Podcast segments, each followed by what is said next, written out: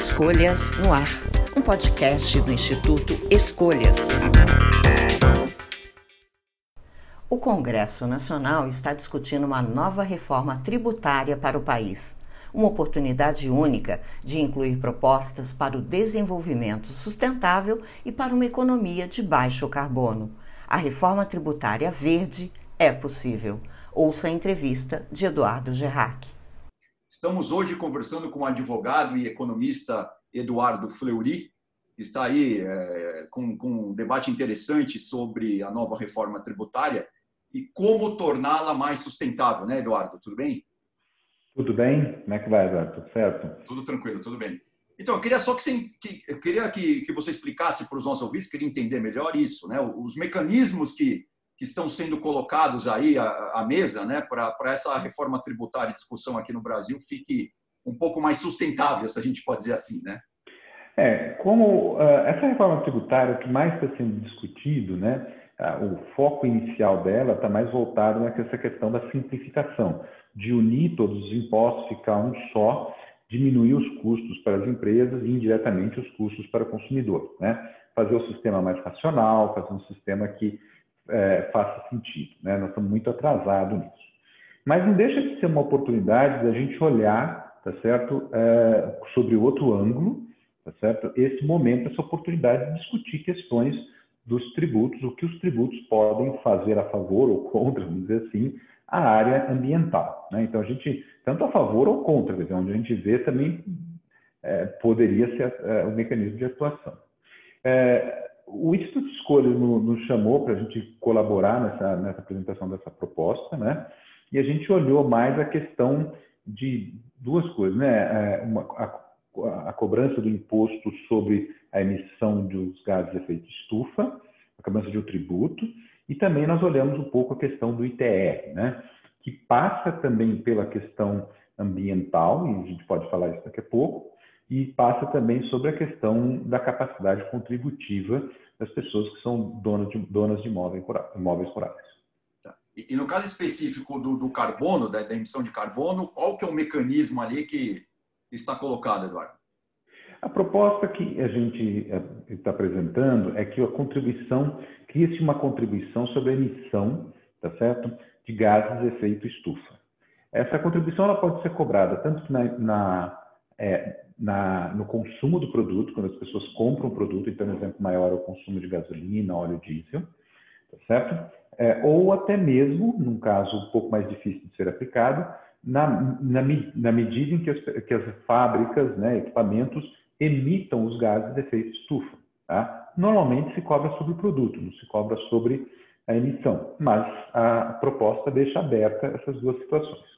Outra coisa que a gente apresentou nessa proposta, nessa parte dessa proposta, é que a gente protege um pouco a, a economia do país. Em que sentido? Deixa eu explicar. É, por exemplo, quando você coloca um imposto, vamos supor, você coloca uma, uma contribuição pesada sobre um produto que gera, é, que ou no consumo ou na produção gera gases é, efeito estufa, é, muitas vezes outros países não fizeram isso. Então, o que, que acontece? Você encarece o produto brasileiro, tá certo? E barateia relativamente o produto importado. Então, o que, que a gente faz? A gente garante que o produto importado, tá certo? Vai ser tributado no mesmo nível que o produto nacional. Da mesma forma, também na hora da exportação, a gente desonera o produto, entendeu? Tira essa contribuição na hora da exportação. Então, é uma forma de equilibrar, não fazer disso só um prejuízo para o país, tá certo? Porque às vezes você faz com que o preço do produto brasileiro fique mais caro e os outros aproveitam para ganhar mercado aqui. Então a gente fez essa proposta visando equilibrar isso daí. Só uma curiosidade, existem outros países que também já têm essa estratégia, né? esses impostos aí sobre o carbono? Sim, sim, já tem. E muito pelo contrário, eles estão, mais ainda, vamos dizer assim, é, a, gente, ele, a gente tem visto que eles estão querendo incrementar isso daí. Né? A própria Europa, ela é um, é, é os países que compõem a União Europeia, agora sob a presidência da Alemanha, primeira, um dos primeiros, eles tomaram posse a coisa de a presidência alemã, né, que é ativa, né, ela, eles tomaram posse a coisa de um mês, um mês e meio atrás, acho que foi no começo de julho, e eles vieram com a proposta de criar um imposto sobre carbono, entendeu? É, mais unificado. E a Europa, a gente sabe, tem um dos mercados mais sustentáveis, é, vamos dizer assim, estruturados de carbono. E eles estão vendo que o, o mercado de carbono não é suficiente, então eles estão olhando também na possibilidade do imposto. E a questão do ITR, qual que é o, o, mecanismo que vocês pensaram? É, o ITR hoje a gente é como é um imposto que infelizmente ele primeiro não gera arrecadação, então ele não gera uma arrecadação muito pequena de 1,5 bilhão por ano, o que é quase nada, perto dos dois, até mais 3 trilhões que o Brasil precisa arrecadar por ano, então quer dizer não faz muita diferença, tá certo? Ele por outro lado também não tem feito a função dele que seria de uh, um uso maior da um uso produtivo da terra, tá certo? Então, enfim, ele não funciona basicamente do, nem do ponto de vista arrecadatório, nem do ponto de vista de política extra-fiscal, né? de induzir um uso mais produtivo da terra. É, então, que a nossa proposta fez basicamente o seguinte: a gente dividiu o ITR em dois. Uma parte ficou um imposto sobre propriedade rural, como se fosse um IPTU, então, quer dizer, os, e, e, deu essa competência para os municípios, porque os municípios estão mais perto e equipados para medir valor, o valor do imóvel e tudo mais. Então, quer dizer, isso vai ficar com os municípios, vai ser tributado como IPTU e taxas em, em alíquotas bastante parecidas com o IPTU. E depois, do outro lado, nós criamos uma contribuição que ela, é, de uma certa forma, busca gerar o, o objetivo original do ITR, que é o uso produtivo da terra, só que a gente tem uma outra preocupação agora, que é a preocupação também do uso sustentável da terra e uso sustentável da produção. Então, não basta só você manter uma, eh, uma floresta, por exemplo, né? uma reserva ambiental ali. A ideia é que você, a gente incentive também que o próprio processo produtivo seja sustentável. Então, a gente criou essa contribuição que, em última instância, se, é, são colocadas duas metas, uma meta ambiental uma meta ambiental e outra meta de produção. Se todas essas metas são atingidas, o imposto é zero. Então, que a gente deixa claro isso: o imposto pode ser zero. Então, o objetivo aqui não é arrecadar, é gerar comportamento, né? Então, a nossa a ideia é, ambiente, né, é a favor do meio ambiente, gerar comportamento a favor do meio ambiente. Então, quer dizer, nós procuramos resolver aquele conflito entre usar intensivamente a terra e o meio ambiente. Então a gente fala assim, quem usar intensivamente a terra e respeite o meio ambiente, ganha pontos extras, vamos dizer assim, na proposta. É muito interessante. Ô, Eduardo, a gente tem mais um minutinho. Eu queria só uh, perguntar para você em, em, relação à reforma tributária como um todo, né? Assim, é um assunto que está em debate no Brasil, parece que eternamente, né? Mas agora, agora vai, vamos dizer assim?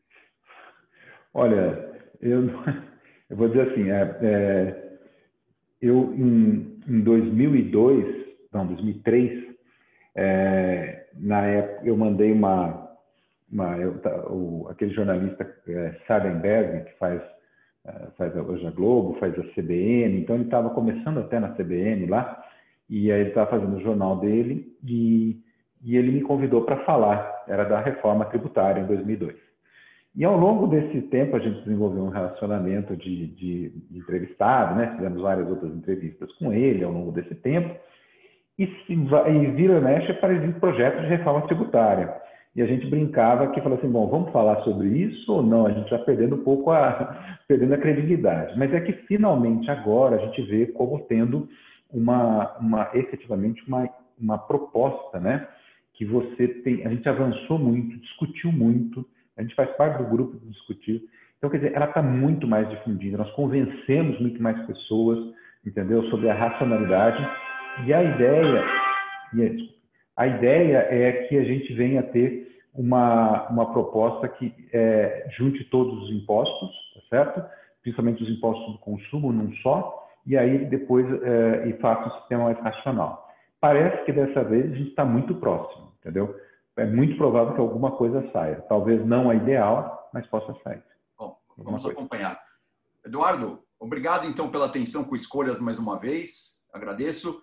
Essa foi a, a entrevista aqui, o podcast com Eduardo Fleury, advogado, economista. E para vocês que nos acompanham, muito obrigado e até a próxima. Até o próximo episódio do Escolhas no Ar.